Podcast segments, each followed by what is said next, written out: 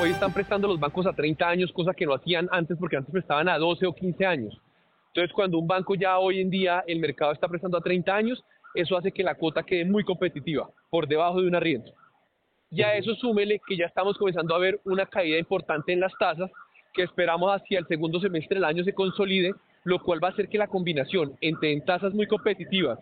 y el tema de los 30 años, vamos a tener realmente unas cuotas que pueden estar por lo menos un 20 o 30% de lo que vale una arriendo. Yo creo que este año que viene va a ser mejor que el año 2023 y esperamos que cierren cifras sobre los 150 mil unidades.